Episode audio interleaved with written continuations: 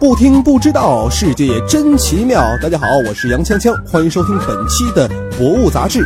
那么本节目是由喜马拉雅与《博物杂志》联合制作播出。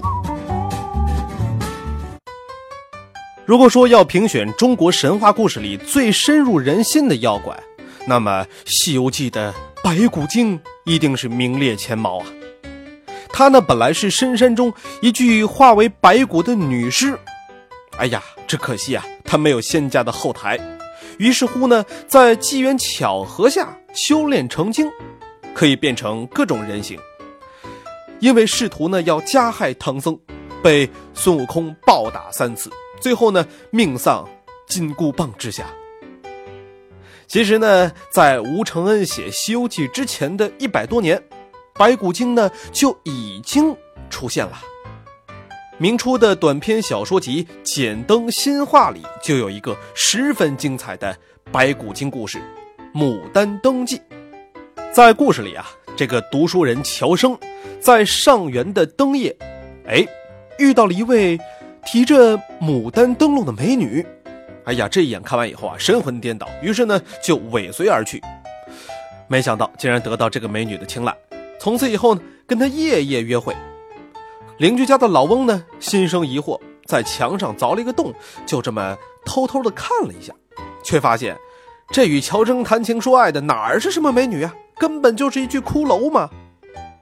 这位读书人乔生知道美女的真相之后啊，不是眼泪流下来，而是心生恐惧，就想跟她断绝来往，可是呢，却被这个骷髅强行的拖进了棺材，一命呜呼了。其实呢，这白骨精除了在咱们中国，世界其他一些国家也有，就比如日本。日本的白骨精呢，是从中国流传过去的。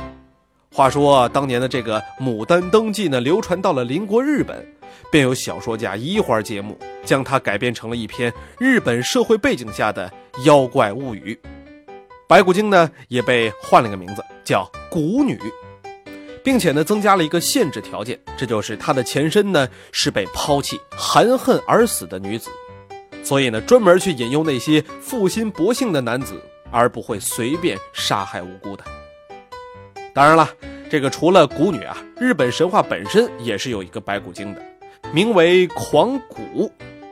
据说，如果在寂静的深夜，从荒凉的古井旁边经过，古井中会传出嘎嘎嘎的可怕声响。接着，破布裹身、白骨嶙峋的狂骨就会出现了，然后他会对你说：“喝水吧。”如果人一旦靠近这个古井的话，他便摇动浑身的骨骼跳起舞，看到舞蹈的人就会发狂而投井自杀了。而在西方的传说里啊，虽然没有成精这一说法，但是骷髅人的形象其实呢也可以算是白骨精的另外一种了。骷髅呢是最常用的恐怖元素，像经典的海盗旗，就是用骷髅的头和两根交叉的骨棒呢作为标志。像《加勒比海盗》《木乃伊》等系列啊，许多好莱坞电影当中都会有生动的骷髅怪出镜的。那么说到这儿啊，咱们不妨来探讨一下，为什么白骨能成为全世界经典的鬼怪形象呢？这多半啊是源自于人类对死亡的天然恐惧。白骨呢，通常被视作是死亡的具象标志。白骨成精和骷髅鬼怪的故事，便是从人心理上的这一层面来出发而被创造出来的。其实呢，在中国啊，白骨呢也有着宗教和哲学上的认识。